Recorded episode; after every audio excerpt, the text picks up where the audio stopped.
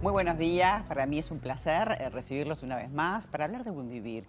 Eh, nuestro país es un país que tiene, todos sabemos, la población envejecida y entonces hablamos y tenemos que hablar de todas las patologías que a nuestros adultos mayores o a los adultos nos acucian. Hablo de la salud mental, hablo de las demencias, hablo del Alzheimer. Y para hacerlo, por supuesto, tenemos que invitar al doctor Roberto Ventura.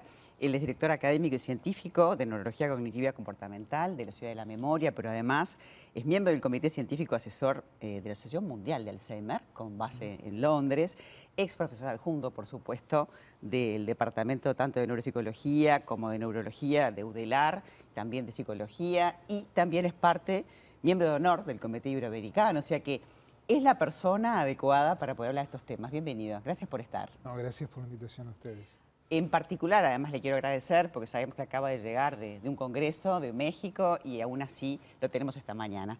Doctor, eh, realmente eh, esto como se da en Uruguay, que sabemos que tiene una prevalencia alta por, el tipo de población que tenemos, ¿se da eh, en el mundo también este tipo de patologías?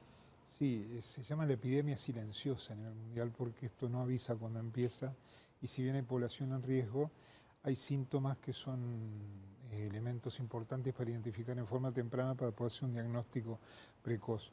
Uruguay es una población envejecida y de alguna manera tiene una incidencia y una prevalencia que aparentemente es muy alta con relación a la población que tiene. No tenemos cifras eh, ajustadas, autóctonas, pero si proyectamos eh, desde el exterior las cifras, podrían estar apareciendo más de 3.000 a 3.500 nuevos casos por año de demencia en general y unas 50, 55 mil familias afectadas en Uruguay. Es importante concientizar al sistema de salud que se precisan espacios para la familia, para que sea escuchada en este tema. Vos sabés que el paciente regularmente no puede relatar sus síntomas. A mitad de camino de la enfermedad no se da cuenta que está enfermo y muchas veces dice que no sabe por qué lo llevaron, que él está funcionando bien. Y la familia tiene un montón de información para dar que a veces no es tomada en cuenta en la consulta médica. Lo importante es que saber que el paciente ha comenzado a distorsionar su comportamiento social con elementos de desinhibición, se desocializa progresivamente, más allá del trastorno de la memoria, de la atención, del lenguaje que empieza a ser progresivo, muchas enfermedades, la familia empieza a sufrir y no, se siente desamparada en cuanto a la información de cómo proceder con el paciente durante el diario vivir. Y doctor, con las mejores intenciones, pero a veces eh, uno se paraliza, no sabe realmente este, cómo tratar y bueno, cuando se dan, por ejemplo, esas situaciones de que el paciente repite el ciclo, se no entiende, hay que empezar de vuelta el, el tema hasta de la paciencia, digo, todo lo que genera como entorno de, no saber cómo manejar la situación. Totalmente, porque uno piensa a veces que la comunidad en general quiere saber cosas de las bases bioquímico-moleculares de la enfermedad y bueno, y qué pasa a nivel este, hasta clínico, pero la información que quiere la familia y la comunidad es cómo proceder durante el diario vivir los diferentes desafíos. Doctor, me dice que, que la casa de él no es la casa de él. ¿Qué le puedo decir? ¿Qué hago? Me dice que yo no soy su esposa o su esposa, que soy un impostor que lo de la televisión es real, que está pasando y pide ayuda, que hay una persona en la casa, que se baja los pantalones en público. Son todas cosas que no están en los libros de medicina. Me encanta el nombre que eligieron de la ciudad de la memoria, porque realmente es, uno imagina otro contexto, ¿no? Toda una ciudad, una sociedad afectada y también un abordaje terapéutico que no es solamente el psiquiatra. Está el psicólogo, están los cuidadores, está la persona que tiene que estar formada para saber cómo tratar al paciente, pero también las familias. Y además tiene como un gran estigma en la sociedad este tipo de patologías, ¿no? Ese y de miedo. claro, ese es el plus que damos porque aparte de continentar al paciente con un grupo interdisciplinario, neurólogos, psiquiatras, psicólogos, neuropsicólogos, fisiatras, nos reunimos siempre para ver la evolución del paciente e invitamos a la familia para tener charlas con ellos. Los invitamos a charlas especializadas de evoluciones y sobre todo explicarles en base a una serie de encuentros cómo son los síntomas, que entiendan la enfermedad como es, y hay un fenómeno que hay que resaltarlo. La mejoría global del tema no pasa por la medicación, pasa por la buena información. La familia, una vez que está informada de cómo es la enfermedad, lo tenga en su casa lo tenga en residencial, ciudad de la memoria, lo que fuera, eh, baja el nivel de angustia y ansiedad cuando le explicas hasta dónde ellos pueden llegar, hasta dónde llega la medicina y qué es lo que se está haciendo para que entiendan el trabajo.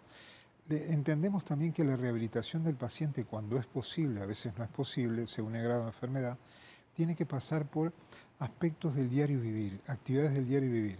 Por eso Ciudad de la Memoria fue sacado de la idea de, Ciudad de Demencia en Holanda, una urbanización con una especie de ciudad para ellos.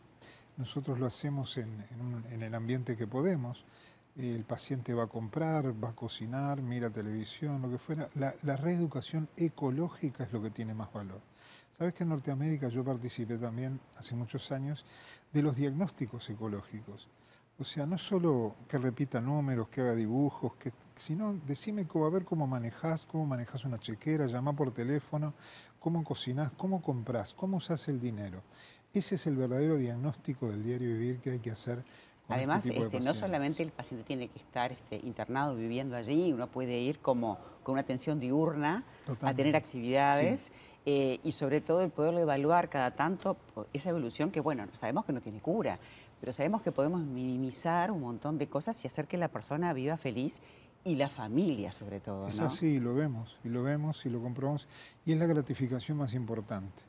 Ver la sonrisa en la familia, la cara de que se sienten más seguros, de que está más cuidado, que ahora entienden lo que estaba pasando que no entendían en domicilio.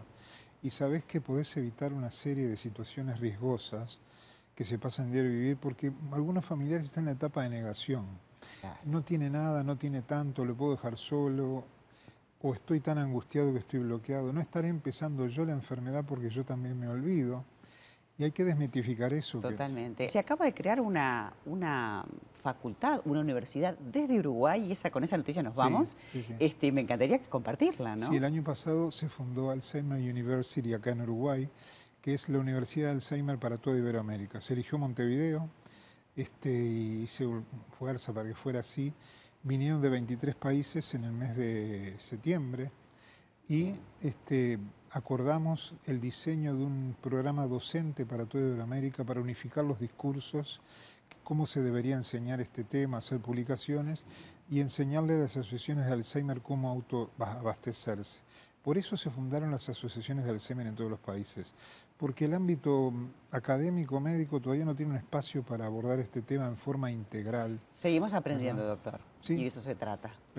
Gracias por el tiempo, gracias, por haber estado. Este, seguiremos hablando en este contexto que hablamos de neurociencias, de epigenética, tantas cosas para poder cambiar, modificar y para poder vivir, tener un buen vivir, que es de, de lo que hablamos, doctor. Sí, gracias por la invitación. Un placer.